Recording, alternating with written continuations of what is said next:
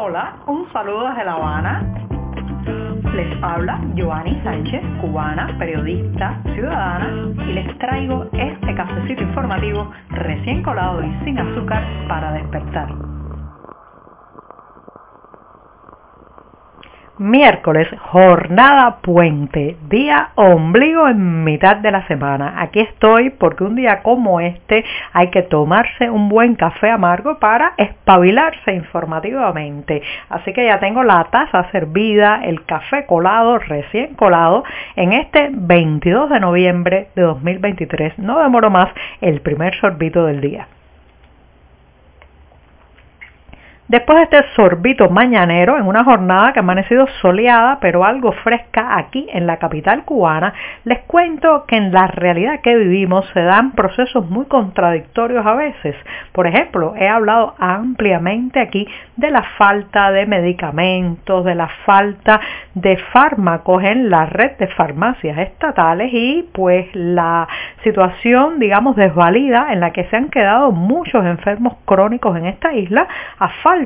del medicamento, la píldora, el calmante que les ha recetado su médico para su dolencia. Pero por otro lado también se da el contraste de, digamos, la extensión de la automedicación en Cuba, especialmente señoras y señores, hay que decirlo por lo claro, de los medicamentos relacionados con todo tema de enfermedades mentales, o sea, los psicofármacos, los antidepresivos, también los ansiolíticos que se consumen muchas veces a destra e sinistra sin eh, mediar la prescripción médica, la visita a una consulta de un galeno, una recomendación de un facultativo. Eso es un fenómeno muy extendido en la realidad cubana, no viene de ahora, pero por otro lado está agudizado porque la crisis económica, el deterioro de todos los estándares de vida, los rigores de la cotidianidad están empujando a muchos cubanos a una situación de estrés constante eh, que provoca desequilibrio,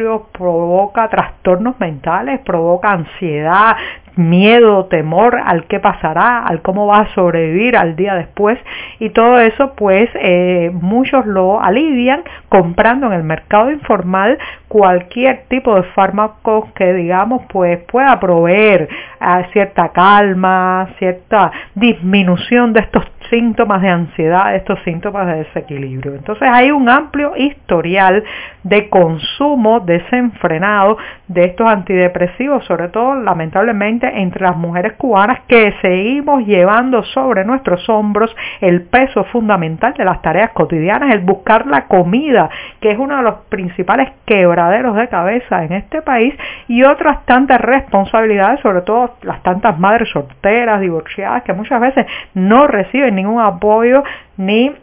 en la crianza ni apoyo económico del padre de sus hijos. Entonces, bueno, todo esto va creando un clima de desazón, de, digamos, desesperanza, de permanente dolor interno que lleva a muchas de estas féminas, la mayoría son mujeres, reitero, a refugiarse en el consumo de productos o fármacos como pueden ser, por ejemplo, la sertralina, el diazepam, el clordiazepórcido, la mitritilina, prácticamente este cóctel de la tranquilidad, como lo llaman algunos, es, eh, digamos, imprescindible en las carteras de las mujeres cubanas. Si usted le pregunta qué lleva en el bolso, muy probablemente allí hay algún antidepresivo, un ansiolítico, algún psicofármaco. ¿Se lo recetó un médico? No, lo compraron en el mercado negro con todo lo que eso conlleva. Muchas veces son medicamentos de los que no se sabe muy bien el origen, no vienen acompañados de los prospectos, la fecha de vencimiento puede estar ya pasada y aún así lo consumen porque eh, los temores, los miedos, las aprensiones son tantas en el cada día que se ven empujadas, muchas de ellas en general también son mujeres, pero también hay un consumo masculino a eh, pues asirse, eh, apuntalarse con estos psicofármacos. También hay una situación muy dramática y es que se los administran a sus hijos, a sus hijos menores de edad, también cuando se sienten con ansiedad por un examen, cuando los problemas cotidianos rebasan incluso a los niños. Así que está esta situación, por un lado, una cara de la moneda que las eh, eh, farmacias estatales están prácticamente vacías y mucha gente que sí necesita un psicofármaco prescrito por un médico no lo tiene y por otro el consumo desmesurado, sin control, sin prácticamente ninguna recomendación de un especialista de estos antidepresivos. Después de meses, diría hasta años, en que la ruta de escapada de esta isla ha pasado por Managua, en un claro gesto por parte de la dictadura de Daniel Ortega de convertir la migración cubana en una punta de lanza contra Estados Unidos, además de forrarse los bolsillos, no solamente, eh, digamos, al autoritarismo nicaragüense, sino también aquí en Cuba. Muchos deben estar salpicándose con los beneficios del drama de miles de cubanos que tienen la urgencia de emigrar. Bueno, después de meses de eso, de conectar con vuelos charter La Habana y Managua, pues ahora finalmente Estados Unidos ha reaccionado a lo que a todas luces, señoras y señores, se trata de una estrategia y de un mecanismo de tráfico humano, donde cosechan abultados dividendos porque los boletos de La Habana Managua pues cuestan la friolera de más de 1.500 dólares, 3.000, incluso he visto ofertas de hasta más de 4.000 dólares pues eh, haciendo caja, digámosle, con la eh, urgencia, el desespero de estos migrantes. Bueno, pues después de eso, finalmente Estados Unidos ha reaccionado, reitero, y ha penalizado, ha anunciado este martes que va a penalizar con una política de restricción de visados a los propietarios, a los ejecutivos y también a los altos funcionarios de estas compañías aéreas que se están prestando para sacar a miles y miles de cubanos de la isla. Eh, reitero, aumentar eh, sus cuentas bancarias y de paso crearle una congestión de migrantes a Estados Unidos en su frontera sur. Esto puede ser una mala noticia para los que están preparando sus maletas aquí dentro de la isla, porque claro, esta penalización de visado que consiste en no entregar visado a ciertos cargos, a ciertos nombres, a ciertas figuras muy claramente involucradas en estas tácticas de tráfico humano, pues podría hacer disminuir la frecuencia de vuelos que están saliendo desde La Habana hacia Managua. Así que es una mala noticia para los que preparan su viaje, pero por otro lado ya hacía falta un correctivo, un alón de orejas a estas personas que están lucrando con el drama de una nación, de una isla en fuga.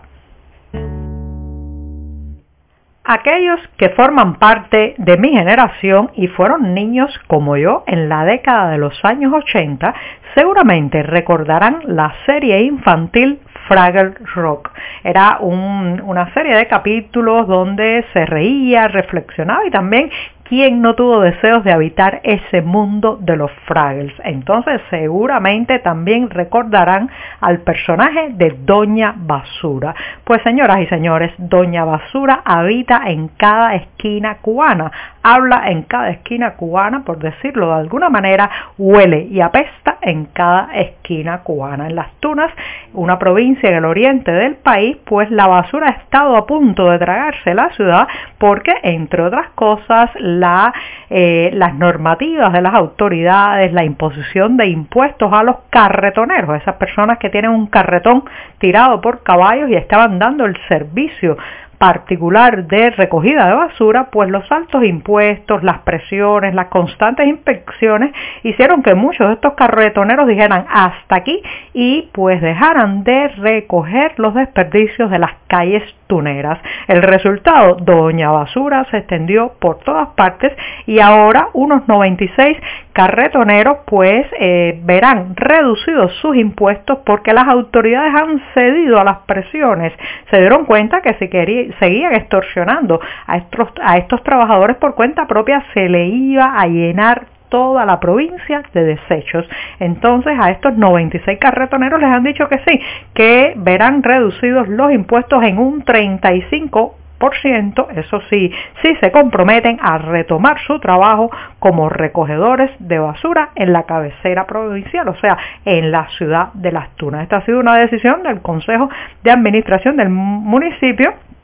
que ha evitado catalogar la medida como desesperada, pero a todas luces esto es, digamos, un gesto absolutamente de asfixia ante la proliferación de vertederos por todas partes y la, eh, digamos, la posición vertical de estos carretoneros que dijeron con esos impuestos tan elevados no trabajamos. Ahora sí, ahora eso sí, entre que implementaron la medida coercitiva y la echaron atrás, resulta que perdieron también a un grupo de trabajadores privados que no van a retomar la recogida de basura. Como les digo, han mermado la cifra y en noviembre pasó solo a 96 cuando necesitarían al menos 250 carretoneros para lograr evacuar la basura acumulada en las calles tuneras.